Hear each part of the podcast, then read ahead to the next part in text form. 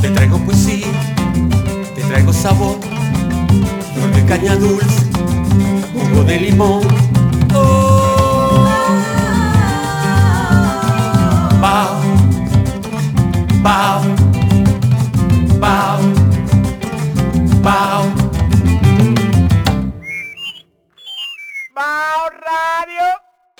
Sale el sol en la mañana, está Crisol siempre en mi casa y se despierta la esperanza, alimentando el corazón. Llegan todos a la mesa, aquí siempre es una fiesta, el cariño de mi gente que nos llena de sabor.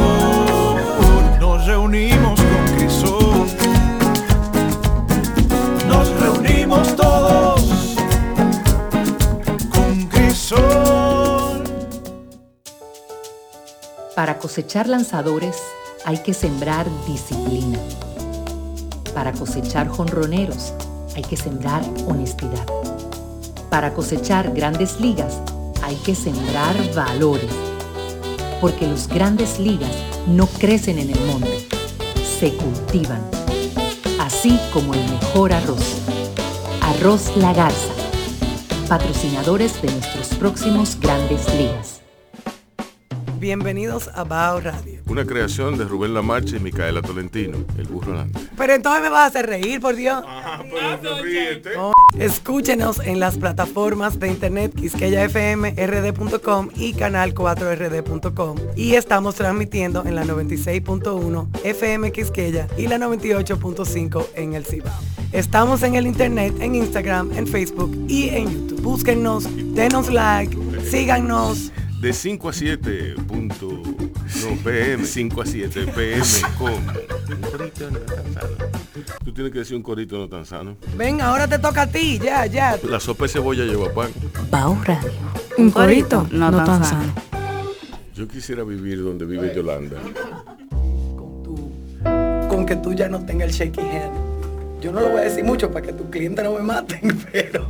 No, hay algunos que me lo piden todavía. Sí, yo sé. Cliente, tatúame, pero como tú tatuabas antes. Eh. Pero es que eso como que te piden a ti hacer, Una ensalada que yo hacía hace 25 años que hoy en día ha evolucionado a otra cosa. claro. Eso es. Yo en la universidad comencé con una ensalada que era de tomate y feta, aceite verde, sal y pimienta, más nada. Hoy en día van como 10 ingredientes. Tomate. Y feta. Ok. That's it. Ok. Esa era la ensalada original. Eso Sal, pimienta, aceite verde y limón. A mí no me gusta el feta. Después le comencé a meter maíz de lata. Menos, maíz. Oye eso. Y comencé de zucchini y otros elementos, aguacate, oye. El zucchini, cilantro, el ya. aguacate, cilantro, está bien. Out of hand. Sabe, mm, sí, me da como que sabe un poquito mexicana, pero... Pero tú, yo te la di a ti en, el, en la escritura creativa. Yo te la di a ti en, tu- en la cla- en el curso, Rubén. Sí. Tú te la comiste, te gustó. Ah, bueno, mira qué bien. Pues tú ves. Ah, no, pero Nunca alimentas a un loco. es, esa es la ensalada con el maíz al horno. que nunca alimentan Ah, un sí, loco. ok. Claro, te dije, ha ido evolucionando. Sí, sí, no. Tú porque quizá en college no te la hubiese comido. el- no, no, no, porque yo tengo... Digo, la edad te hubiese permitido Yo tengo, comértela. tengo la figura, la figura del tomate, de, perdón, del maíz de lata, que es muy malo. Por eso lo evolucioné. que sabe a cartón, entonces yo A no- maíz de- eh, por eso es exacto, eh, que es delicioso. Pero si es más normal, tú te lo comes. Si es maíz normal al horno, al horno, al horno sabe la es- mazorca es- es al otra horno cosa. por una hora, la sacas, le cortas los lo, lo Eh, granos, eh, lo- eh, lo- yo, yo- ya yo ni sé cómo decirle, Eh. los dientes, los granos. Y ese es el maíz que tú usas. Sí. Y sale otra cosa, otro Sí, sí, sabor, es sale, otra cosa. sale otra cosa, sale, es muy distinta, muy, el, el sabor es muy, muy- Rubén y Rebeca, Rebeca está bien, eh, debe estar durmiendo. ¿Dónde ¿qué edad tiene Rebeca ya? 16.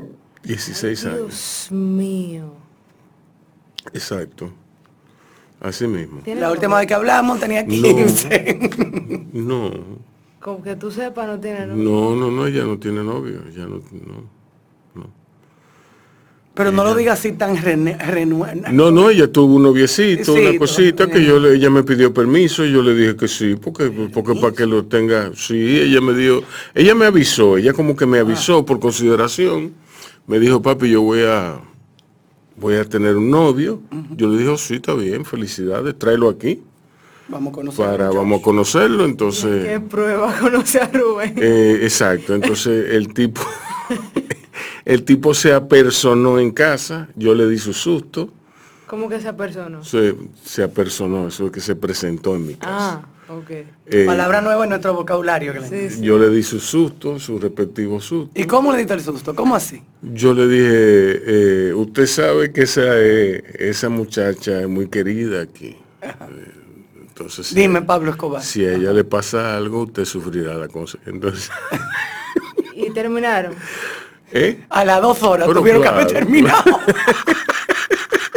Pobre Rebeca, Dios mío. ¿Qué prueba va a tener? Sí, no, pero no, pero no fue por mí que terminaron. Ellos terminaron por la edad, porque, Ah, era, hombre. porque son cosas que, nada, Sí. la edad, así. ¿Y, estamos grabando ya? Mira, Sí, hace rato. así. Ay, Dios mío. Lo que hay que hacer es la introducción. Bien, señores, yo estoy, yo me siento feliz de estar aquí en Baos Radio, el programa de Micaela Tolentino y de un servidor Rubén Lamarche para todos ustedes por esta Suquisqueya FM. Me siento feliz de que esté Glenda Priego en el primer programa en vivo de este año.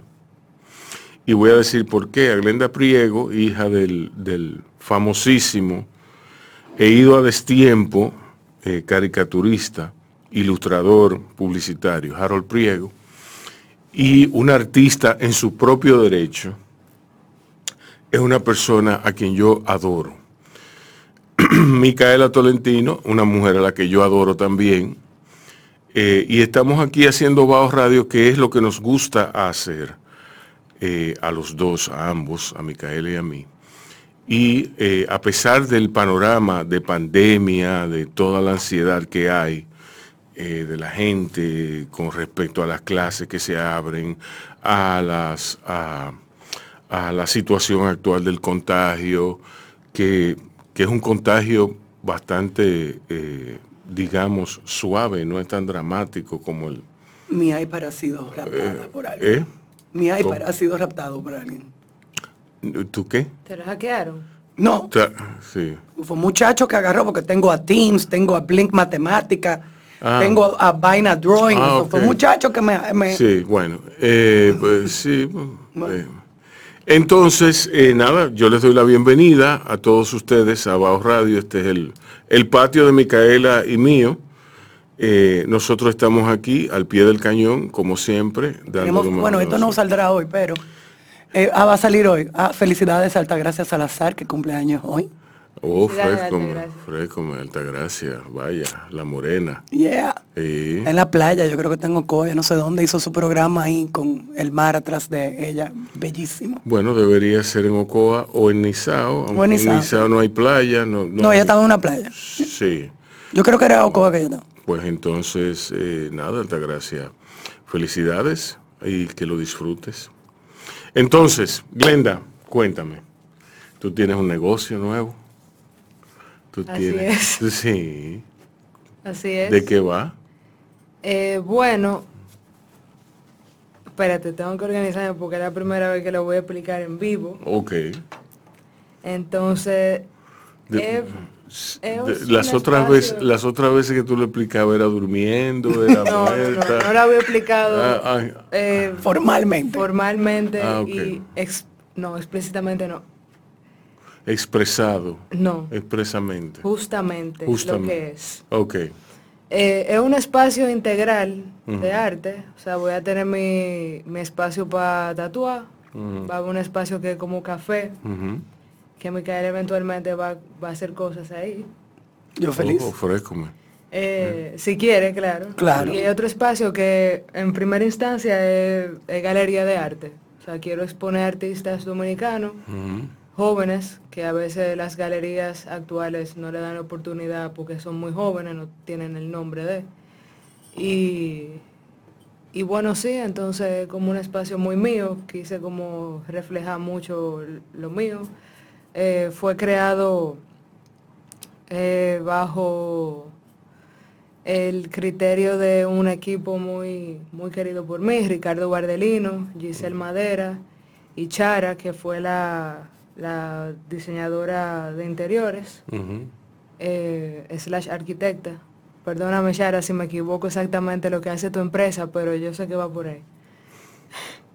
una, empresa que tú contrataste. Sí. Ok. Y tú no sabes lo que hace. No, yo sé lo que hace porque me hizo el estudio. Ah, ok. Pero no sé, no sé. ¿Qué más hace? ¿Qué más hace? Sí, ¿qué más hace? Ok. Pero sí fue un equipo y. Y bueno. ¿Y dónde está? Está detrás. ¿Cómo se llama? Se llama Priego Estudio. Estudio en español, no con S, adelante. Por si acaso. eh, eh, está en la Francisco Prat Ramírez, en el sector Piantini, detrás de Plaza Central. La plaza se llama Plaza Las Cayenas, en el segundo piso. Ok. ¿Y ese no era el edificio de...? Estoy ubicándome. ¿Tú, ves dónde estaba el, el juguetón? Sí. toda la vida. Después del juguetón está esa placita nueva. Ah, es una placita nueva. Ah, sí. Que ¿Y ese juguetón no está ahí ya? ¿El qué? ¿Ese juguetón no está ahí? No. No, señores, yo tengo años que no cruzo por ahí. Ya, la juguetería. no juegan. No, ellos juegan, pero... Pero tienen, tienen un solo, un solo juego, que es una sola cosa que hay que comprarle hoy, en día. Las jugueterías deberían ser online. Yo creo que son online. Ya, bueno, sí, claro, Amazon. O sea, que tú ves los juguetes ahí Ay, Dios mío, en un catálogo. Sí, yo creo que son... yo, jodí la cosa. Yo creo que son online. Eh, yo creo que... O sea, tuvo un catálogo de los juguetes online. Sí, yo creo que sí. Sí, en Amazon tú entras y tú puedes decir, yo quiero toys for 12 meses y te salen todos los toys aptos para 12 meses. Dos años, cinco años, diez años, 15 años. Toys de esto, toys de pide como ellos se ahorran todo, toda una estructura, toda una estructura de costos. Exacto. Se ahorran el alquiler, se ahorran el personal se ahorran seguros, se ahorran te sale muchísimo más barato. Mano de obra. Mano de obra. Eso fue una idea para la novia de Villa, que se vayan preparando a hacer eso. Ellos deberían de hacer eso. Yo no sé cómo, bueno. ¿El qué? No sé cómo esa gente siguen abierta la novia de Villa. Bueno, tú sabes lo que mi mamá me hacía, señores. Mami me llevaba a la novia de Villa no, un noviembre o algo así. ¿Tú ibas a la novia de Villa? Ajá. Ah, pues tú eras rica. Sí. Entonces. Iba a la Margarita. Ah, eso me dicen, sí. La Margarita, ¿dónde quedaba eso? Ay, Dios mío. En, en, el Conde. Discúlpame, no tenemos la misma edad. En el Conde. Ay, Dios, el Santa Claus de la Margarita, ¿tú no te acuerdas? Sí, eso famoso, Un Santa Claus que, que, que aterrorizaba a los niños. Aterrorizaba a todo el mundo. Era Santa Claus Halloween. Sí, no, un Santa Claus sumamente siniestro. Eh, y más siniestro era el Flin Flin que le hacía cosquillas en el pie, que él se reía, entonces él hacía ese un movimiento así. Y porque era mecánico, entonces eh, se oía a dos kilómetros. La risa. La risa y todo el, toda la rutina. Ay, Flin Flin, ay, no me hagas cosquillas y duraba el día entero eso. Y duraba el día entero y la gente, la gente iba, lo asombroso era el estado casi catatónico de la gente mirando aquel espectáculo que se repetía, se repetía y se repetía en un aparente sinfín. Y Santa Claus ahí y la Margarita eh, bollando en Navidad. ¿Tú me entiendes?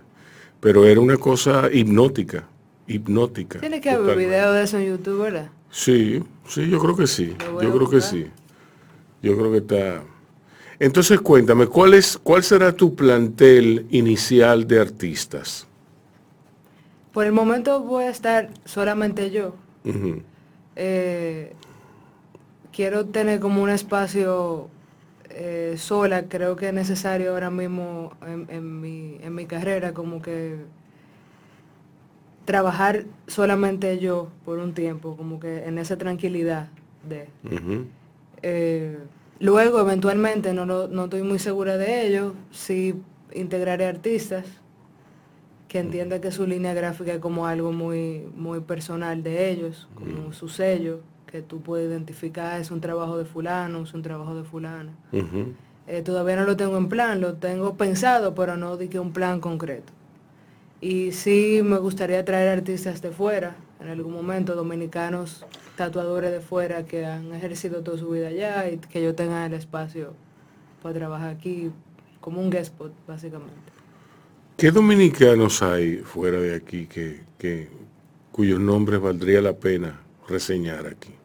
Bueno, hay una tatuadora eh, en Oslo que se llama Rosita, eh, Rosita Magallanes, y el papá de ella fue el primero que trajo un estudio de tatuaje al país, que fue Starlight. Ujú. Eh, ella se fue allá desde muy joven, pero sus raíces son de aquí, y tiene un trabajo impecable. Eh, déjame ver. Los otros que tengo pensado no son tan dominicanos. ¿Cómo así? Eh, me refiero a que me gusta su línea gráfica, pero no son dominicanos. Con- Eso tú lo dijiste con no, no son tan dominicanos. Exacto. Ok. Bueno, un poema ahí. Sí. Eh, sigue. Pero ent- te gusta su línea gráfica, ¿por qué? Porque son, son icónicas, son identificables. Tú puedes decir es un trabajo de, por ejemplo, me gusta tu chaqueta, Lucas, que es argentino. Eh, es un trabajo que tú lo ves y tú dices, no, ese trabajo in- de- definitivamente de él. Entonces esos artistas que, que han logrado tener como su, Un sello. Me, me gustan mucho. Eh, eso como tú- que tú veas un Rembrandt y tú sepas que es un Rembrandt, que tú veas un, un Van Gogh y tú sabes que es un Van Gogh. Y, y ya. ¿Tú lo equipararías a, ¿Cómo yo lo equipararía? a Van Gogh y a a Rembrandt? Perdón. Hay un Van Gogh en, en- en el arte del tatuaje. Mundialmente. Ujú. Sí. Eh, Sí. Hay gente que ha tratado de hacer el estilo y que se ha ido por ahí. No, no, no, no, no. A lo No, que me refiero es un tipo que tenga la estatura de Van Gogh. Un tipo respetado, reverenciado, eh, Ah. reseñado Sí, claro. a nivel de Van Gogh, o sea, a nivel de Sí. a, a nivel de un gran artista, Sí, claro. como cuál. Eh, Yo no sé Estefano- nada de tatuaje, yo no. Anil Gupta es uno. ¿Eh? Sí. Es uno que me tatuó a mí. Él es un- una leyenda hoy en día. Estefano Alcántara es otro que tuvo aquí hace unos años antes de la pandemia en una eh, en una ¿cómo es la- lo que hicieron en Jarro Café? Una expo. No, sí, una expo. Mm. Sí. Estefano Alcántara es muy icónico en su en su área. Eh, y bueno, sí, en cada país hay como alguien, no lo conozco a todos, Ujú. pero sí. No, pero claro, claro. Y dime una cosa, esos tipos, o sea, ¿cómo, cómo, cómo tú te das a conocer? Porque, por ejemplo, en la pintura, en las artes visuales, tú puedes hacerlo de dos formas, que es haciendo arte, vendiendo, o la otra es dando clases. Esos tipos dan clases, esos tipos tiran para adelante su conocimiento. Eh, ¿Qué hacen? Mira, yo te voy a poner el ejemplo de, de Coco, de Anderson Patrocino allá en, en Coco Tattoos. Exacto. Coco tiene como 20 años tatuando y hace aproximadamente 3, 4 años fue que él se sintió preparado en dar un seminario. Entonces lo que pasa con el tatuaje es que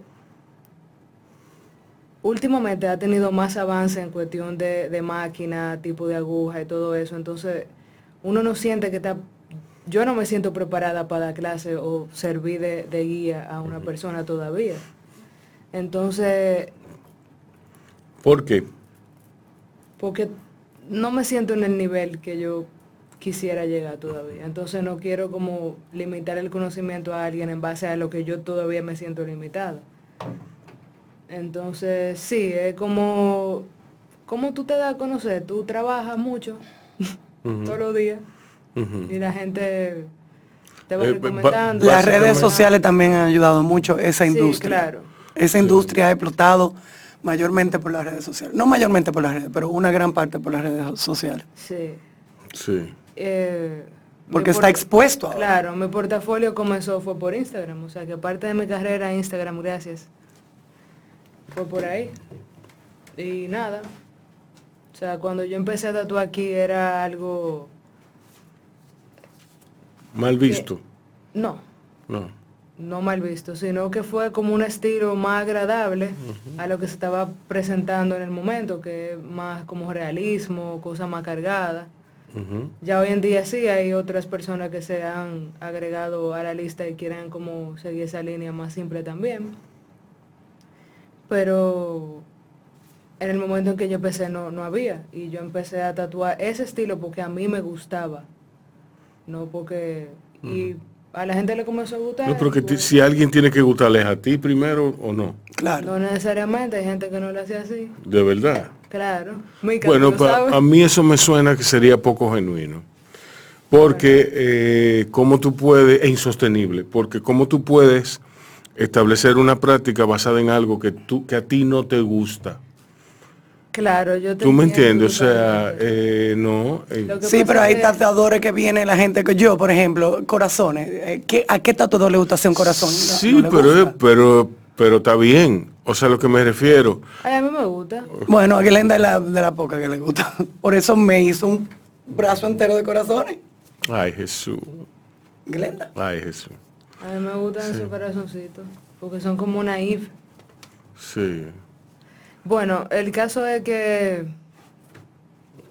¿Cu- ¿Qué fue lo que tú me dijiste? Eh, eh, regresamos en breve. Vamos a poner una musiquita y volvemos en breve. Porque aquí todo el mundo está como que en otro, en otra dimensión.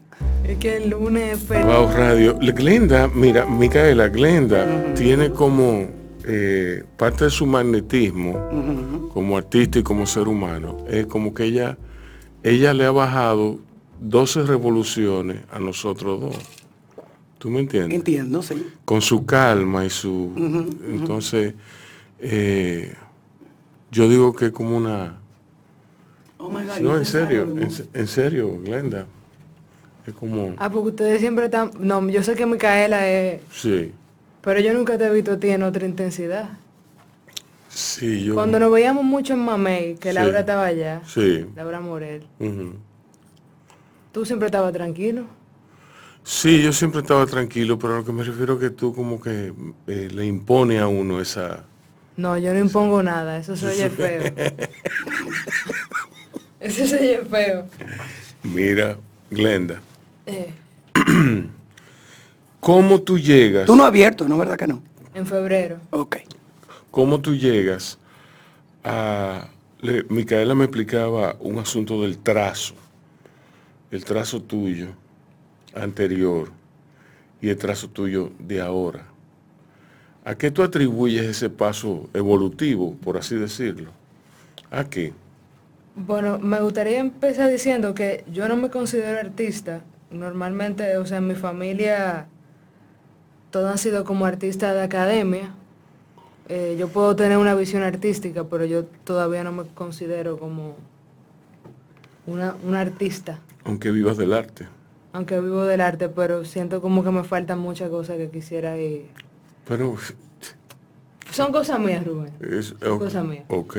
Eh, el trazo, bueno, antes yo dibujaba y era un poco más, vamos a ponerlo así, como un trazo nervioso, como que yo tenía un nervio en la mano, Sí.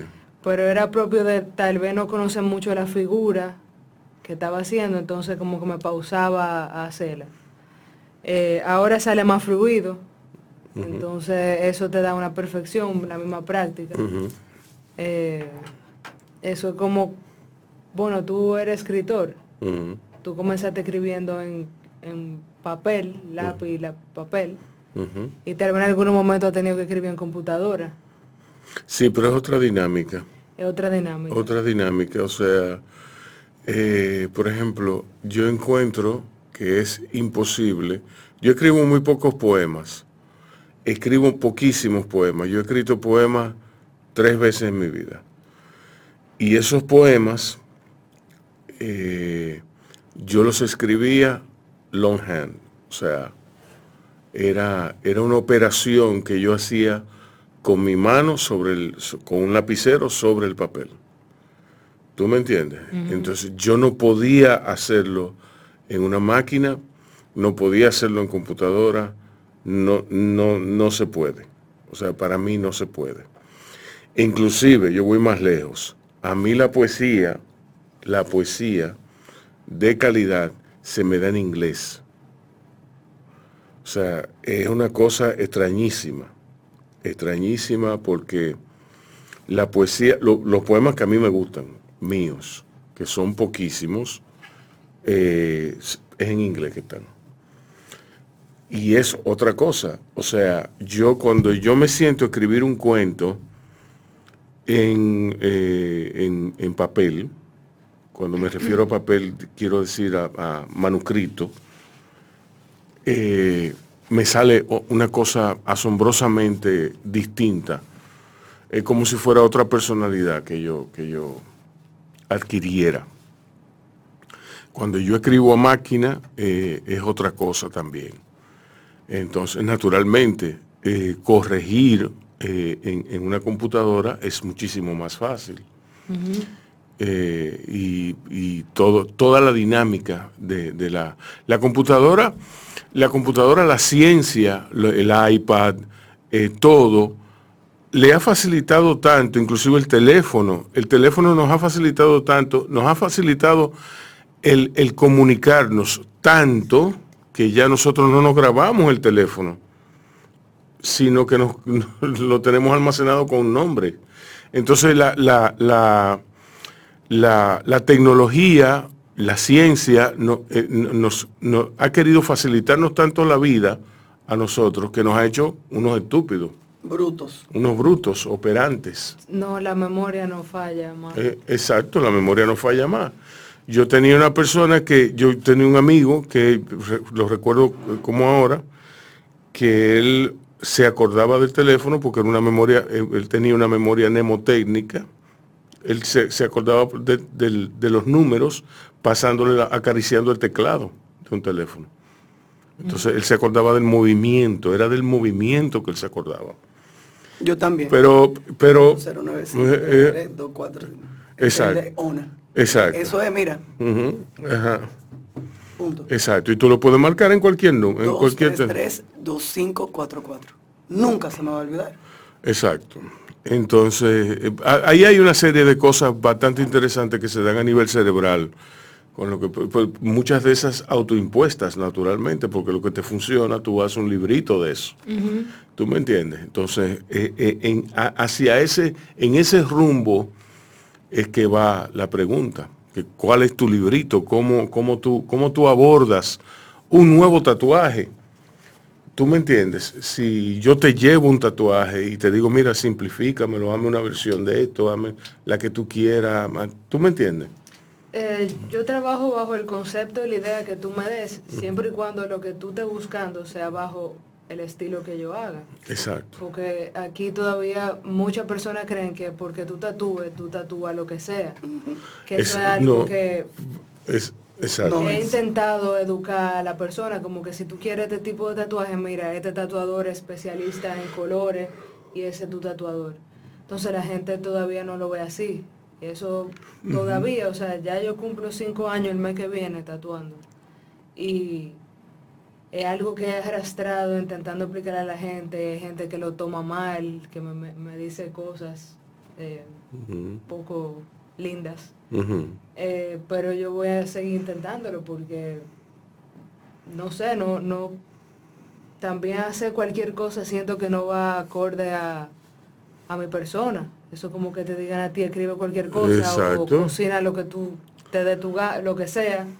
Eh, bueno, hay, hay un punto en el, en el cual uno tiene que hacer cualquier cosa. Claro, y yo agoté ese proceso ya. Sí, el primer año de aprendizaje, yo hice todo lo que yo tenía que hacer para ayudarme cuenta que eso yo no lo vuelvo a hacer. Yo escribí, yo escribí notas de prensa, perfiles de personas que no me interesaban. Perfiles. Escríbeme, mi biografía, Rubén. ¿Tú la escribieras? Yo la escribiera, Tu biografía, sí. Antes de ya morirme. Pero ven acá. Pero ven acá, ¿Cómo- Glenda. ¿Qué vaina es? Las ¿Qué- biografías no son de para tu morirte. O puede ser. No, pero ¿y qué fue, Pero Glenda? Obama tiene ¿Y qué biografía, fue? Michelle, ¿qué- qué- qué- qué fue, Glenda? ¿Qué fue, Glenda? Te, te te fuiste en una. se le fue la guagua. Sí, sí, sí. No, pensé que era como cuando tú te morías. Bueno, que- tie- le has dado 60 años o más para que él pueda escribir tu biografía. Exacto, pero que 60 años que yo mismo no tengo. Exacto. O sea, o sea, eh, pero no, no, en serio, yo escribí, eh, como te dije, notas de prensa, escribí artículos que no me gustaban, escribí, yo, yo, la, mayoría de las cosas que yo he escrito, un 80%, yo entiendo que deben ser borradas de la faz de la tierra, borradas, quemadas. Eh, mi trabajo periodístico debe ser quemado. Debe- eso no sirve para nada, ni para votarlo sirve. ¿Tú me entiendes? Eso haría, eso haría un basurero dentro de un basurero. De verdad te lo digo. Bueno, pues entonces, entonces tú me estás entendiendo ahí. Exacto. Yo al principio sí, en la práctica hacía cualquier cosa y cuando lo hacía de- me decía, no, eso yo no lo vuelvo a hacer. Sí. Entonces ya después, Pero que hay que, hay que hacerlo. Hay- en, Claro, en hay el momento eso tiene su utilidad, porque claro, si porque tú... eso me flojó el trazo. es- Eso te aflojó el trazo, pero también eso te da una idea de lo que a ti no te gusta. Claro. de cuáles son tus parámetros, de, hasta dónde tú llegas. No, pero por lo tanto, por lo tanto, si tú sabes lo que no te gusta, ya tú sabes lo que te gusta porque tú sabes lo exigente que eres. ¿Entiendes? Entonces, hay, es, es una cosa de equivalencias. Y las equivalencias son importantes a la hora de, de abordar cualquier arte. No sé si tú sabes quién es el, el pintor ruso eh, que fue el creador del suprematismo. Mm, No, no sé quién. Bueno, él, él creó eh, ese estilo de arte que es como llegar al estado cero, que tú borrar todo lo que tú has aprendido, para tú trabajar desde tu inconsciente y eso traducirlo. Mira, ese hombre, ojalá yo llegue a ese nivel. Diablo. Bueno, dice- Pero también se aplica, dice- también se aplica en, en la escritura, o sea, es algo que tú puedes aplicar en, la estri- en la escritura. Te lo voy a mandar. Sí. Hay un O sea, libro, se puede aplicar hasta en el arte culinario. o hay sea, un libro que dice que son 10.000 horas. Wow. ¿De mil horas haciendo qué? Haciendo 10.000 horas, 10.000 horas tatuando. Ahí tú llegas a O ser. sea, 10.000 horas cocinando, escribiendo, filmando. Yo tengo más de 10 Pues horas. Yo, volvemos, nos volvemos locos. No, yo, Yo creo que ya yo tengo más de 10.000 yo horas. tengo más de 10 Ah, mil no, horas. co- no es corrida. No, mamá. No, no, no. Y no es a lo largo de tu No. vida tampoco. No es a lo largo de tu vida. No, pero espérate, no, porque Glenda ha pensado de que, Sí. de que empezando un día y terminando al año. No, no, no. No es O así. sea, con break de comida, baño, etcétera, pero claro, que ese sea tu enfoque. dormir, hacer el amor, No, comer. ¿Cómo que no? Eh, sí. No, lo, necesidades fisiológicas, comida y dormir. Y hacer el amor. ¿Y No, no tú- es vivir tu vida, pero dentro de ¿Qué lo- tú crees que es hacer el amor? No, pero esta mujer es como loca. Eh, sí. Óyeme bien, profesión, dicen, hola, dice, hay un libro famoso de un psicólogo que dice que tú tienes que, por ejemplo, él cogió a Bill Gates y dijo que Bill Gates comenzó a programar a los 10 años, los 11 años, Sí. y que ya para el año, para cuando él tenía 25 años, ya él había clocked 10 mil horas pro- programando una computadora. Sí. Exacto. Pero no. no. Pero él tenía una vida, ¿no? De, de 10 años a 25 años, he Exacto. did have a life. ¿Qué hacía Bill Gates? Más nada que eso, pero coño, tú me entiendes. Porque, oye, Para mí que el concepto no está claro. todavía. No, no, es que yo, yo entiendo lo de las 10.000 horas, pero yo no estoy de acuerdo en cuanto a escribir. Yo no sé en cuanto a otro arte, pero escribir, es que no. Mira, lo más difícil es tú encontrar tu voz propia. Y estoy seguro que eso es traducible a cualquier arte. Desde el arte culinario hasta, hasta el arte, hasta las artes visuales. Dentro de las cuales se engloba el tatuaje. ¿Por qué hay gente que, no enti- que entiende que el tatuaje no es arte? Bueno, porque... Porque, porque tú tienes un lienzo, la gente es tu, es tu lienzo, Eso es muy, muy personal de cada quien y ahí se meten las religiones en algún punto. ¿Por qué la religión? Bueno, en, en- en lo- lo- los judíos sefarditas y ortodoxos, tú no te puedes tatuar, no te pueden, eh, no te pueden.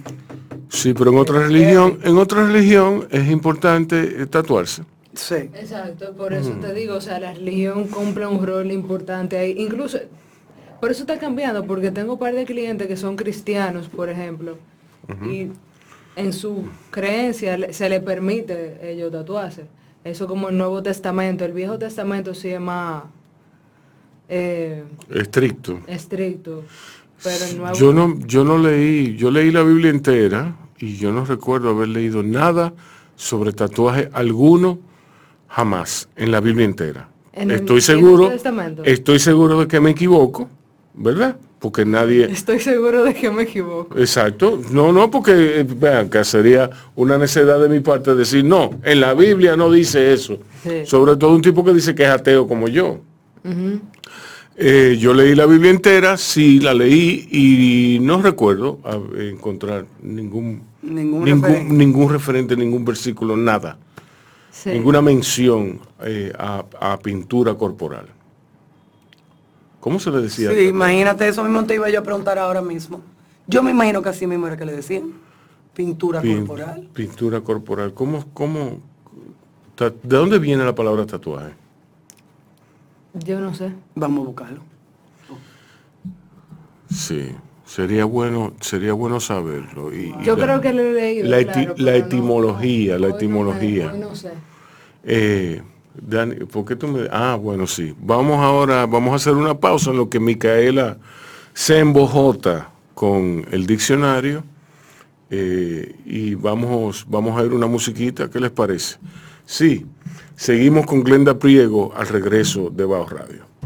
Tatuaje eh, viene, viene desde tiempos inmemoriales, o sea, viene subiendo con nosotros, subiendo. No, no, no es apropiado que yo diga subiendo, porque eso implica que llevamos un- una trayectoria ascendente y eso iría en contravención de todo lo que yo creo. Para, para mí de- nosotros vamos para atrás, En la línea evolutiva. evolutiva, exacto. mantenido, Porque el, el primer cuerpo que se encontró fue...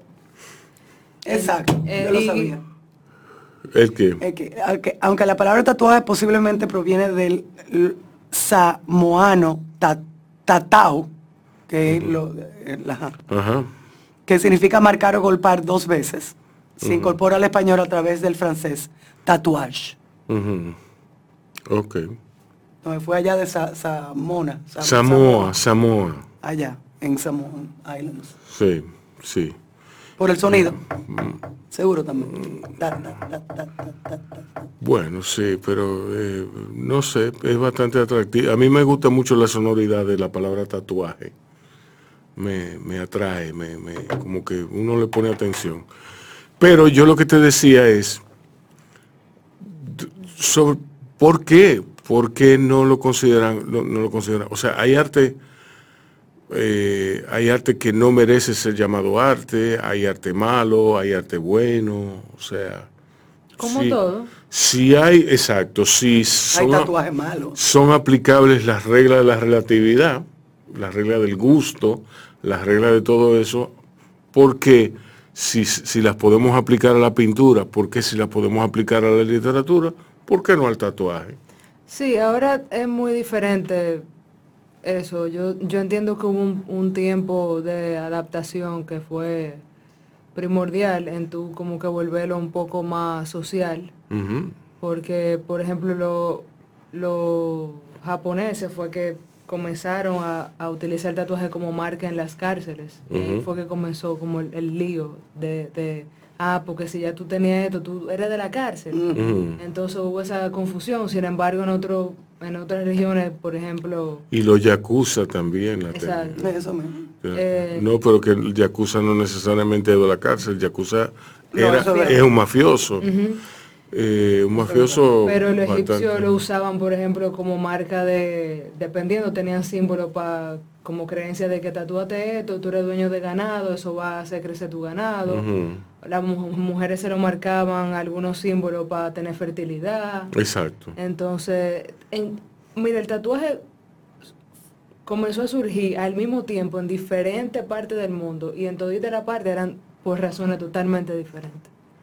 Otros lo usaban para remediar el dolor. Ah, me duele el hombro, entonces le marcaban ahí porque el, dolor del, del marcado le, le, aliviaba como ese... Entonces son tantas cosas diferentes. Pero quienes lo popularizaron más fueron los marinos, viajando de un puerto a puerto, que la gente lo veía y como que veía esto como atractivo, que son viajeros. Eh, pero sí, todo el mundo tiene razones totalmente diferentes. Eso es como preguntarle a alguien por qué tú te tiñes el cabello, por qué te lo cortas, por qué tú decides hacer cierta cosa, eh, por qué tú te pones jean, por qué te pones falda. Son como razones muy a mí lo que a mí me interesa mucho el aspecto ritual eh, del, tatuaje, del por, qué, del por qué la gente se tatúa. ¿Por qué? Porque tanto, tanto los egipcios como los samoanos que eh, tienen un, eso, eso regula su relación con la naturaleza. Inclusive el aspecto conjuro, el aspecto de conjurar, que cuando tú te haces un tatuaje porque te duele algo, porque hay una, hay una visión de acupuntura, pero al mismo tiempo una especie de conjuro para el dolor. Eh, en ese sentido, yo veo el tatuaje como, como algo trascendente. ¿Entiendes? Eh, yo no, como en todo, no veo la la importancia del tatuaje cuando se hace gratuitamente. ¿Tú me entiendes? Cuando, cuando uno, tiene una pérdida, cuando uno tiene una, cuando les regalan algo, eh, le hace, cuando uno tiene hijos, le hace, ¿tú me entiendes? Eso vale, esas son cosas que valen la pena. Y así todo lo que tú hagas como fruto de un proceso, fruto de un proceso de tu pensarlo, de tu sentirlo, de tu, tú ves. En ese sentido es que yo creo en el tatuaje. ¿Por qué tú te comenzaste a tatuar? Tú, como tu persona. Glenda Priego. Bueno, yo desde siempre he escuchado mucha banda de rock y yo veía a todos esos artistas tatuados y me motivaba. Yo decía, mira qué heavy se ve eso. Y fue así. Después sí le comencé a dar más, más pensamiento y como más significado a la cosa que me hacía pero también me gusta una pieza de un artista y me la hago. No. Pero va a llegar el momento en que tú no puedas hacerte mano.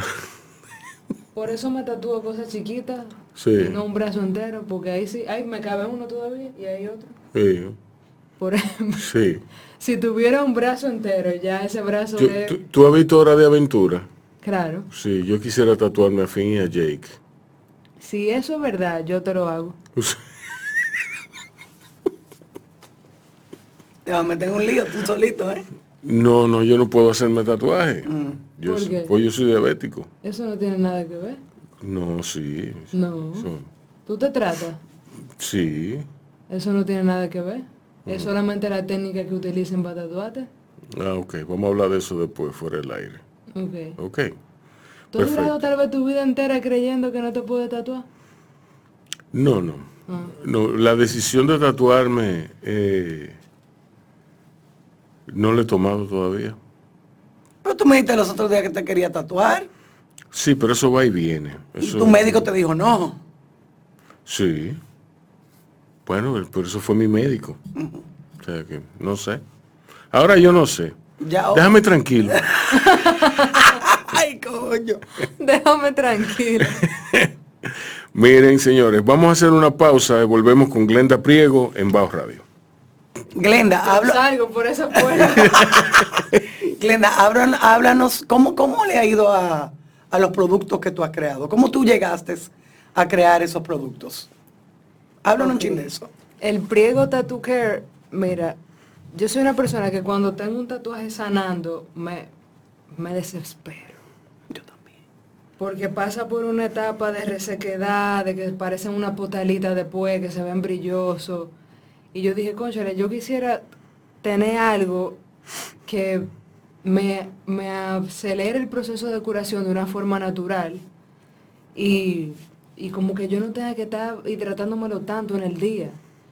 Entonces con Eviel, que es la creadora de Evas Garden, eh, yo le expliqué la situación. Ella me dijo, bueno, sí, podemos, ¿qué es lo que tú quieres? Que cicatrice más rápido, evitar tanta resequedad, etcétera, etcétera.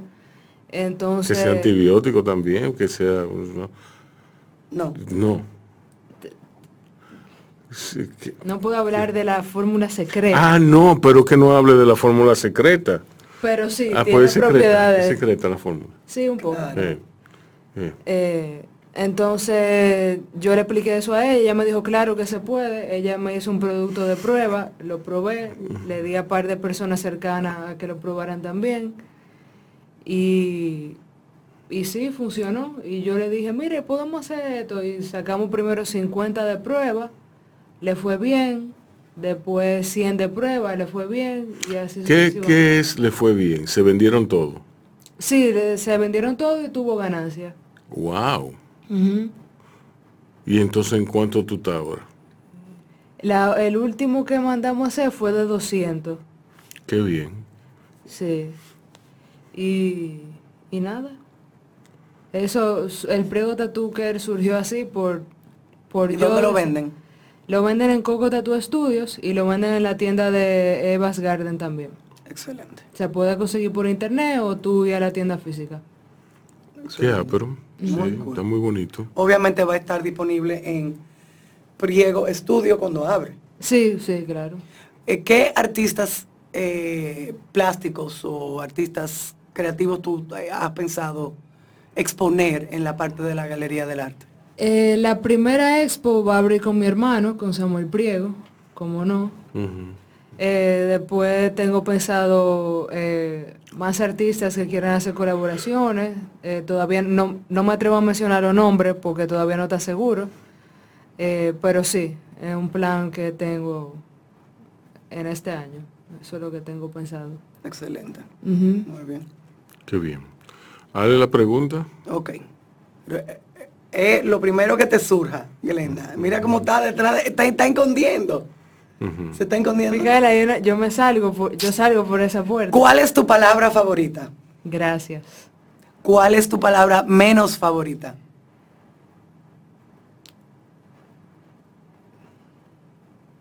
Menos favorita. Sí. Una palabra que te rechine. Sí, yo tengo. Yo la tengo ahí, pero hace tanto que no la pienso. que ya te olvidó. Déjame. Puede ser una frase como no me gusta o imposible o no sé, no te quiero condicionar tampoco. Eh, puede ser corriente. Wow. Eh, diablo. Wow. All right. ¿Qué te excita de manera creativa, espiritual o emocional? A eso debería, deberíamos añadirle sexual. Es Ah, que ya es bueno. muy amplio. Repíteme Exacto. la pregunta. Sí. ¿Qué te excita de manera creativa, espiritual o emocional? Ok. El poeta puede decir el sexo. Creativamente me excita, no sé si esa es la palabra correcta. Me excita hacer cosas que no tengan nada que ver con arte. Ok, cool. Eh, es, Espiri- Espiritualmente. espiritualmente hago meditación con Keshava, Juan Taveras, eh, todos los lunes. No sé si hoy en verdad no me ha escrito porque es como feriado, pero sí hago meditación con él. eh, ¿Y la otra cuál era? Emocional. Emocionalmente ir a terapia con mi psicóloga. Excelente. Muy bien. Sí. Eh, ¿Qué te apaga? ¿Qué me apaga? ¿Qué me apaga el qué? Eso mismo. Eh, Tu creatividad, tu espiritualidad, tu emoción, tus emociones, ¿qué te apaga? No sé si lo debo de decir en radio esto, porque, eh, pero personas que, Dilo. personas que quieran condicionar al otro, no a mí, sino a, a la persona en general, como que su presencia sea, se imponga tanto, como que ese tipo de persona a mi alrededor no, no me apaga. Ok. Tu mala palabra favorita. Bueno, son varias. Bueno, pero tíralas. Mañema, Esa es buena, sí. maricón, Ok, Coño. ok. eh, qué maldita vaina. Esa es una buena mía, esta es maldita Sí. vaina. ¿Sabes que yo me he dado cuenta que mi mala palabra es tu maldita madre? Sí, tú, Esa es mi mala palabra. No es coño. Tú Cuando la- yo digo una mala palabra, es tu maldita madre. tú la dices con gusto. Sí, Eh, increíble. Ok. ¿Qué sonido o ruido te gusta? Sonido o ruido.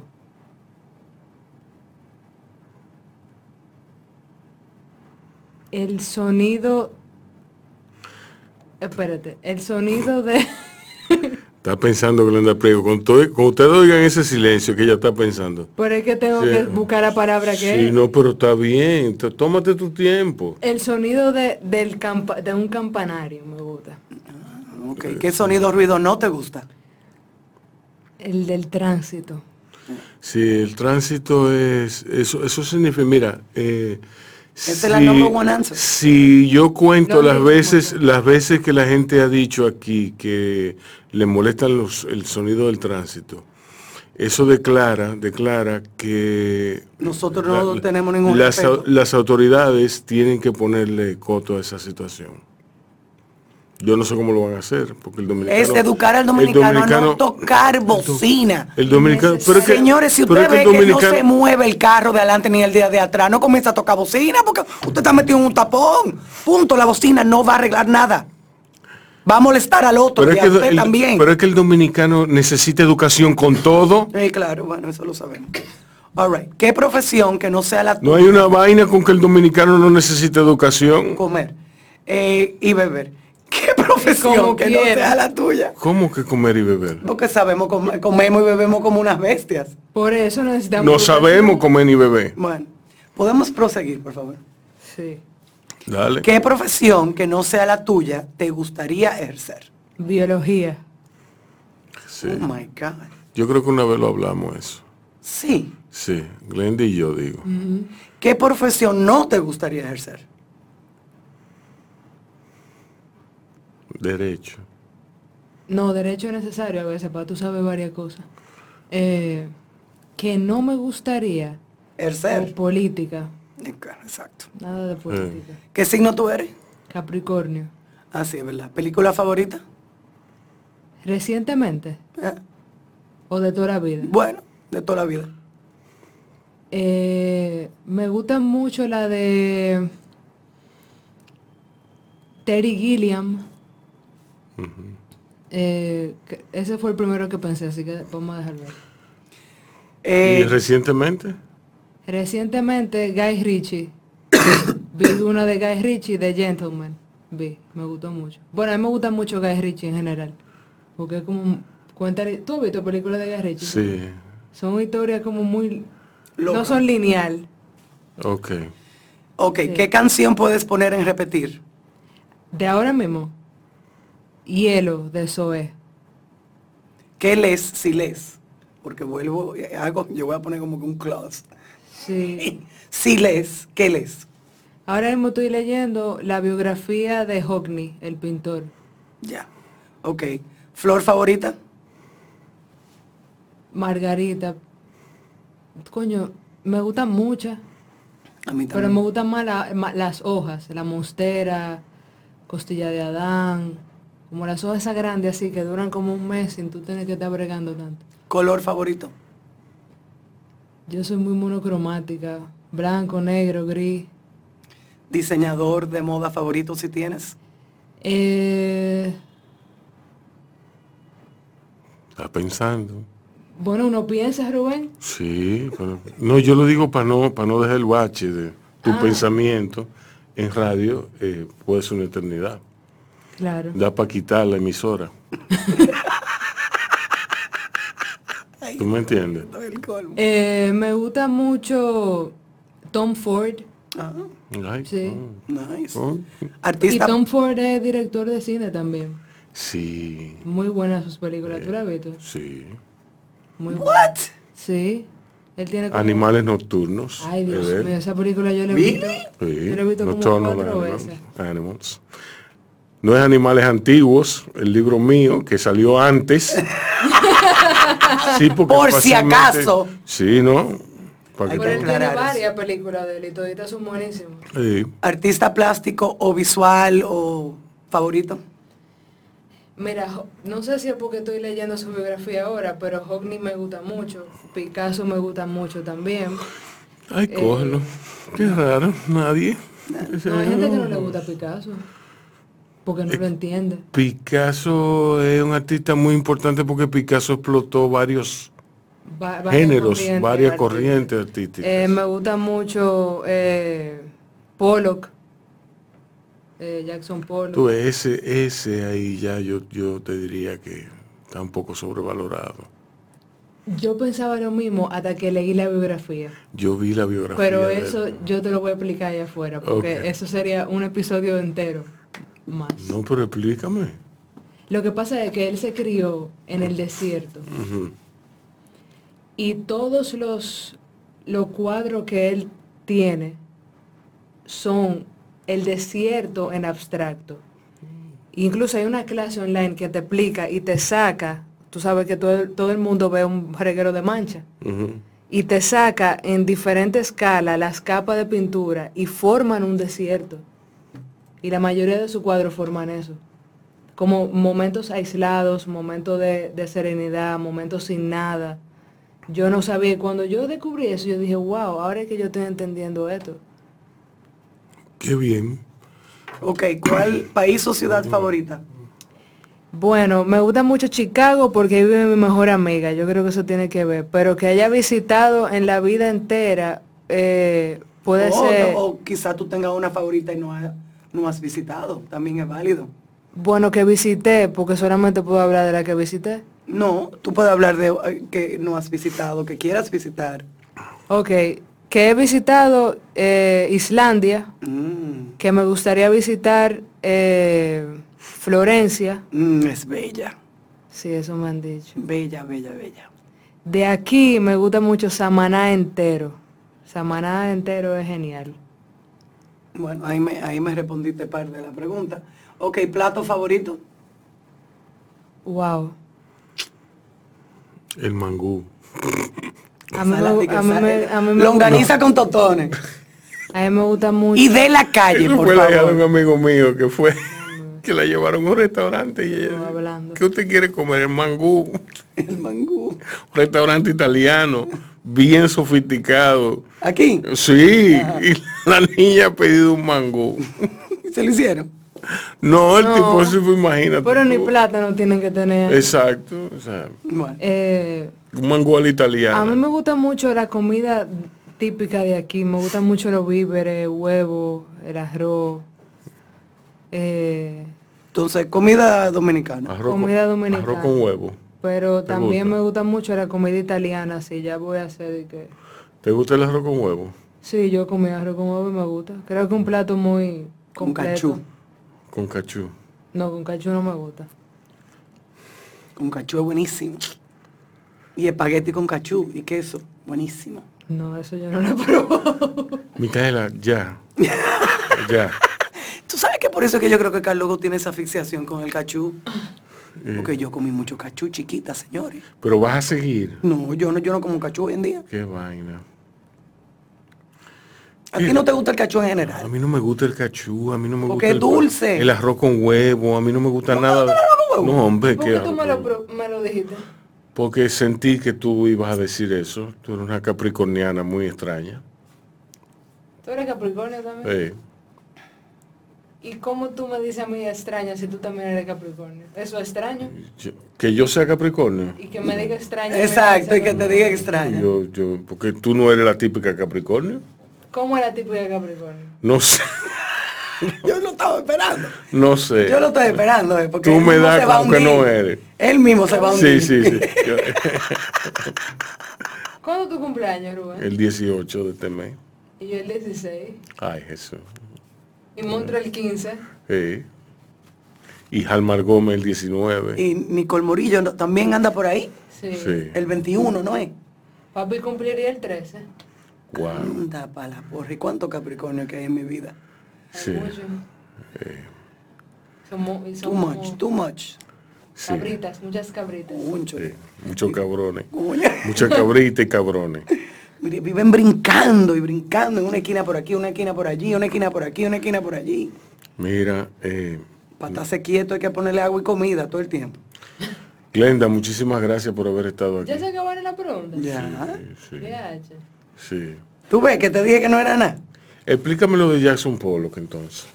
Sí, yo, I Pero looked ya- it up, yo entiendo Sí. lo que tú me dices, sí. Oh. Ya, ya no estamos grabando más. Sí, estamos grabando. Pero tú puedes hablar. Pero tú no me acabas de despedir en el programa. Yo te despido otra vez. Esto es así. tú sabes que todos somos así nosotros. Ok. Ay, este bellísimo. Explícame lo de Jackson Pollock. Eh, ok, Jackson Pollock son, eran cinco hermanos, se criaron todos en el desierto, nunca fueron una familia eh, Adinerado. adinerada. Como grandes artistas, él fue millonario después de que Murió. murió. Sí, y se comportaba como tal, Como tal que. como un millonario. Él tenía como algo de locurita, porque él se vestía de vaquero y él no era vaquero. Oh my God. Y él salía así a la calle vestido de vaquero, pero sí él se crió en el campo, con, o sea, en el, en el desierto. O sea, que él tuvo algo de vaquero, aunque no sea de que yo soy vaquero. Entonces, él, eh, lo que pasa es que la pintura abstracta se, se divide en, dos en dos ramificaciones, que es la, el abstracto meditativo y el abstracto eh, es como de expresión. Entonces Pollock se fue por el lado de expresión. Que esta gente que, que van tirando y a medida que van tirando que van formando cosas, pero slightly. Están los meditativos que son como, como Rothko, que fácilmente tú ves ese cuadro rojo con tres franjas y ese hombre duró una eternidad haciendo eso, meditando el color y cómo funcionan y qué significan. Entonces, sí, son artistas que son, entiendo que el arte abstracto en general no es bien entendido porque necesita una, una comprensión más allá de lo que es literal. No es lo mismo tú ves las meninas, por ejemplo, que es lo que tú estás viendo ahí tal cual, que tú algo que tú tengas que sacarle la forma y entender la, un background de ese artista de por qué lo hizo y por qué lo hacía. Eh, hay otro que utilizaban el color como la expresión tal, te, te podían poner tres manchas, azul, amarilla y negra, por ejemplo. Y, el amarillo era como el color enérgico, el azul era el color como de meditación y el negro era la culminación de esa obra. Entonces, eh, tú tienes que saber un poco más, aprofund- tener un ojo más abstracto para entender ese, ese arte. Y no hay un ejemplo más bonito que yo leí que decía que era de, de Kandinsky. Kandinsky decía, todo lo que tenemos alrededor es abstracto. Si tú tienes, si nos ponen el un mapa del mundo aquí mismo, tú dices, ok, este es Norteamérica, Suramérica, aquí está Asia, que sí o qué. Pero si nos dan un zoom out del mundo, ¿qué es lo que estamos viendo? Una manchita azul con un chin de blanco ahí. Y es el mundo en su interpretación. Y no deja de ser mundo. Lo que pasa es que tú tienes que entender. Exacto. Pero todo lo que tenemos alrededor es abstracto. Lo que pasa es que le hemos querido poner como un nombre. ah, Subdivisiones son. sí. Categorías. Por, por tu, ¿cómo se llama? Por identificación. Si tú te identificas más con una cosa que con otra, si tú te identificas más con el jean que con un pantalón de vestir. Entonces todo es así, es por identificación. Y esa identificación es que te hace tú verlo más a profundidad y entenderlo mejor. Es como en, en el cine también, hay películas que son lineales, los chick flicks de Hollywood. Y hay otras que tú dices, Dios mío, que yo estoy viendo. ¿Qué es lo que está pasando aquí? Déjame Sí. yo devolver que no entendí. O déjame verlo otra vez. Eh, todo tiene su parte ab- abstractiva. Y hablando sobre películas, les voy a recomendar que vean en Prime eh, The Killing of a Sacred Deer, La muerte de un venado sagrado. Es una película eh, Esa fue la que tuviste los otros días que yo no estaba poniendo atención. apabullante, sí. Es Que una- yo la puse en mi watchlist. apabullante, es una película... The Power of the es- Dog en Netflix, The- excelente. The Power of the Dog. eh, Power of the Dog. Déjame anotar. Eh, está también, eh, ¿cómo que se llama la, la otra? La de George Clooney. Subur- Suburbicon. Sub- eh, de ese que yo estaba hablando. Suburbia. Sí, Suburbicon. eh, eh, Véanse la serie de Hugh Hefner. ¿Sí o no, Rubén? Exacto, sí, la serie de Hugh Hefner, el, el director de Playboy. Eh, y hay muchísima programación interesante que ver en esos servicios de streaming. Eh, nada, gracias otra vez, Glenda. Amén. Gracias a ustedes. por- sociales, Grena. Amén. Amén. Ok. Sí. Redes Amén como agradecimiento, no. No, no, está bien. Mis redes son Glenda Priego. ¿Y, la- y el estudio todavía no tiene redes? El estudio no va a tener redes. Ah, ok. No va a tener red. No. Explícame ese chingo. Ok. Sa- salud o lo que sea. Sí, don Rubén. Lo mataste. ¡Omnicron! podemos echar lisora aquí. Sí. Yo siempre ando con el lisor. Miren, eh, señores, síganla, Con un tanque de gas anda ella. Del síganla en televisor. Glenda Priego. Ya saben, abre en, abre en febrero su eh, Priego Estudio. En español. sí. Exacto. En la Rafael Ramírez, ¿cómo es? Francisco Fra Ramírez. Diablo, me fui para otro lado. Atrás de Plaza Central, manténganse eh, informados para que sepan cuándo abre. Le deseamos de parte de BAU todos los éxitos posibles. Amén. Y esa fue Pau de Rubén, bien. Señores, nos vemos mañana. Cuídense y vacúnense. ¿Tú te vacunas? Escúchanos en internet con quisqueyafmrd.com y canal 4rd.com. Nuestra página baomediagroup.com y nuestras redes como Instagram, Facebook y YouTube. ¿Qué fue lo que pasó? De 5 a 7 pm con Micaela Tolentino, Rubén Lamarche, por Quisqueya FM. Radio. Un corito no tan sano.